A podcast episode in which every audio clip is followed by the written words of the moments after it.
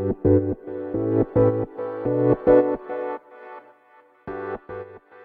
い、皆様こんばんは、ラチェです。このチャンネルでは、見習いこんまり流片付けコンサルタントである私が、もっとお片付けがしたくなる、そんな理由だったり、メリットや効果を話しているチャンネルでございます。あの、もし気になる方いらっしゃいましたら、ぜひぜひチャンネルフォローしていただけるととっても嬉しいです。ということで、本日も皆様お疲れ様でございました。はい。今日何話そうかなと思ったんですけれど、えっ、ー、とですね、先日、近藤マネーさんがですね、新刊、ジョイアットワークっていう、うん、仕事や職場を片付けて楽しく働こうみたいな本を出版されてですね、それを読んだので、ちょっと感想を話していきたいななんて思います。で、これ実はスコット・ソネーション、スコット・ソネーシェンさんっていう、えっ、ー、と、ライス大学の経営学の教授の方との共著になります。で、この方なんか、組織行動論っていうのかな。だから、要するにビジネスとか、あの、組織のことについて研究されている方でですね、ビジネスのこととかは、こうエビデンスがあるというか、えっ、と、科学的根拠がある話をされていてですね、とっても参考になりました。で、えっ、と、これ、こんまりさんとの共著なんですけれど、それぞれが各章で、えっ、と、担当していてですね、あの、対談とかそういうわけではなくって、こんまりさんはこんまりさんの話をするし、スコットさんはスコットさんの話をする。そんな本でした。で、結論から申し上げますと、私にとってこの本はですね、ちょっと物足りなかったなぁなんて思いました。というのも、私自身が、その、片付けコンサルタントを目指しているので、おそらく皆さんと比べて、まあ、ほんの少し片付けが得意なんですね。で、片付けの知識っていうのも、多分、人よりも持っているので、ちょっとね、ここの本の内容っていうのは、物足りなさを感じました。で、これ物足りないからといって面白くないって言ってるわけではなくって、とってもね、面白いんですよ。どういうことかっていうと、これもわかる、それ理解できる、あ、そうそう、これなんだよっていうふうに、なんだろうな、知ってる知識が多くてですね、ちょっと目新しさがなかったかななんて思いました。はい。なので、ちょっと物足りないなって感じちゃいましたね。ただ、あの、これからお片付けをしようと思ってる方だったりとか、職場や、なんだろう、仕事を、がもやもやしている方にはですね、とっても利益になる情報が入っていたので、あの、後でリンク貼っておきますので、ぜひぜひチェックしてみてください。で、この本、えっ、ー、と、何が良かったかというとですね、こんまりさんの章でではですね、あの、こんまり流で、えっ、ー、と、職場をこういうふうに片付けましょう。要するに、うん、書類はこういうふうに片付けるといいよとか、小物？職場に置いておくべき小物はこれですよ。例えば、うん、私も昔よくやってたんですけれど、お菓子を大量に持っていてですね、なんていうのかな、奥の方でちょっと、いつ買ったのかわからないお菓子があるみたいな、そういうのをなくしましょうみたいなことも書かれていました。なので、あの、職場の環境を整えるっていうことをメインに書かれていましたね。で、一方でスコット・ソネーシンなんですけれど、この方はですね、例えば、仕事の片付け。要するに、どの仕事が重要であるのかとか、例えばメールや文章の片付けなんていうのを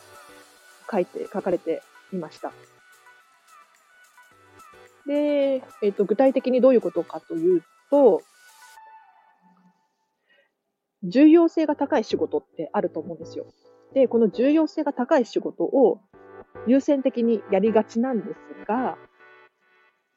なんですけれど、この重要度が高い仕事っていうのは確かに、うーん、効果要するに、その仕事が終わった後のやりがいだったりとか、すぐに結果が出てくるなんていうことによってやる気になるんですけれど、よくよく考えると、長期的に見て自分自身のキャリアがキャリアアップにつながっていますか？なんていうことも書かれていました。なので、本当に重要な仕事っていうのは、目の前にある、今こなさなければならない仕事ではなくて、長期的に考えて、徐々に積み上げていく仕事ではないですかみたいなことを書かれていましたね。これは確かにその通りだな、って思って、すごく参考になったので、あの、詳しく知りたい方はぜひぜひチェックしてみていただきたいです。で、ちょっとね、物足りないな、なんて思ったのは、やはり、あの、近藤マリエさんの最初の人生がときめく片付けの魔法でですね、えっ、ー、と、片付けの方法だったりとか、うん、メリットっていうのは結構書かれていて、それと似通った部分が多数あった感じなんですね。なので、まあ、目新しさっていうのは少なかったかななんて私自身は思いました。ただ、私は片付けコンサルタントを目指しているので、結構周りに比べて知識はあると思っているので、それに比べちゃうと多分、えっ、ー、と違うかなって思います。なので、皆さんにとってはとっても有益になる情報だと思うので、チェックしてみてほしいです。で、もし私と同じように、もうこんまりさんの本はめちゃめちゃ読んだとか、なんだろう、もっと、うん、詳しく仕事関係を片付けることによるメリットが知りたいなんていう方がいたらですね、ちょっとおすすめの本がありまして、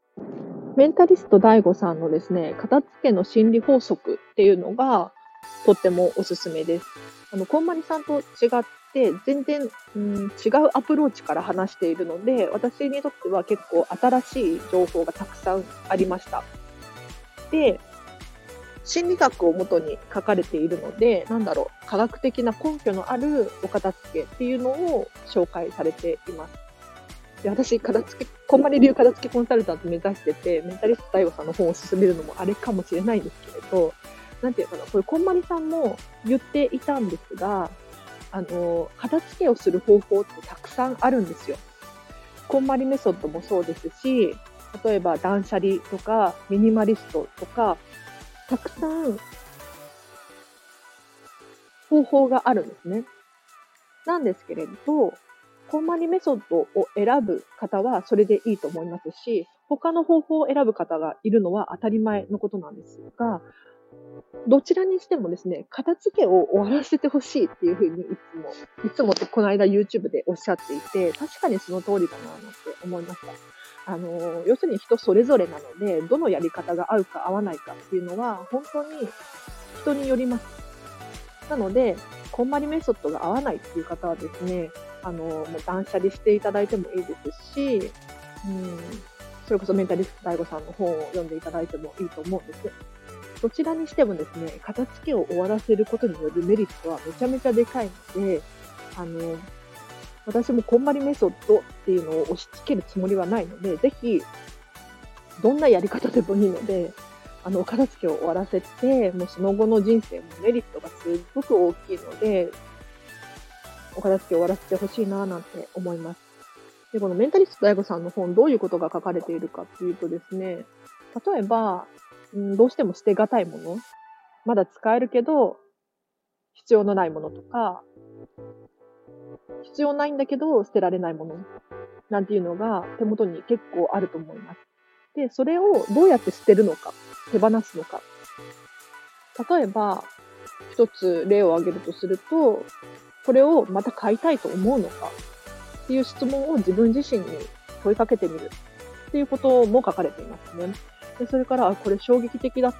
たなぁなんて思うのは、3割収納っていうのを進めていたんですね。で、コンマニメソッドではですね、9割収納っていうのを進めているんですよ。全然違うじゃないですか。もうこれに衝撃を受けました。で、3割収納って一体どういうことかっていうとですね、もう気になる、詳しくは、あの、リンクこれも貼っておくので、ぜひぜひチェックしてほしいんですが、要するに、あの、お店屋さんなんかディスプレイされているもので、ぎゅうぎゅうに詰められていないですよね。要するにディスプレイするように3割収納することによってですね、何がどこにあるのか一目で分かりやすいですし、取り出しやすくてしまいやすいっていうメリットがあります。これ、あの、こんまり流では9割収納なんていうふうに言うんですけれど、確かに、えっ、と、それぞれの良さがあっていいなと思いました。うん。なので、知識をたくさん持っておくっていうのは非常にいいと思うので、片付けの本もですね、いろいろあるので、ぜひいろんな本をですね、参考にしてほしいななんて思います。はい。ということで、では今日はここまでにしようと思います。皆様いかがだったでしょうか？えっと、今日の合わせて聞きたいんですけれど、数日前にですね、実は私、えっと、職場の環境を整えようなんていう回を放送しているので、ぜひチェックしてもらいたいなって思います。で、職場の環境を整えるっていうのは、主に共有のスペースのことを言っています。で、自分のスペースじゃなくて、共有のエリアを片付けるって結構億劫だと思うんですよ。だって義務でもないですし、業務でもないので、片付ける必要はないんですけれど、そこのエリアを片付けることによって、みんながハッピーになるなって思うんです。なので、もし気になる方がいたら、これもリンク貼っておきますので、ぜひぜひチェックしていただけたら嬉しいです。ということで、皆様、ありがとうございました。そうそう、あの、もし、あの、この放送でも過去の放送でもいいので、感想等がありましたら、ぜひコメントで教えていただけると嬉しいです。でさらにもし質問があればですね、えっと、私にレターを送っていただけたら確実に読みますので、ぜひぜひお待ちしております。ただ、えっと、私は見習い期間中なので答えられないも質問っていうのがあるので、それだけご了承いただければな、なんて思います。では、本日もお聞きいただきありがとうございました。えっと、明日もお仕事の方が多いんじゃないかと思うんですけれど、ハッピーな一日をお過ごしください。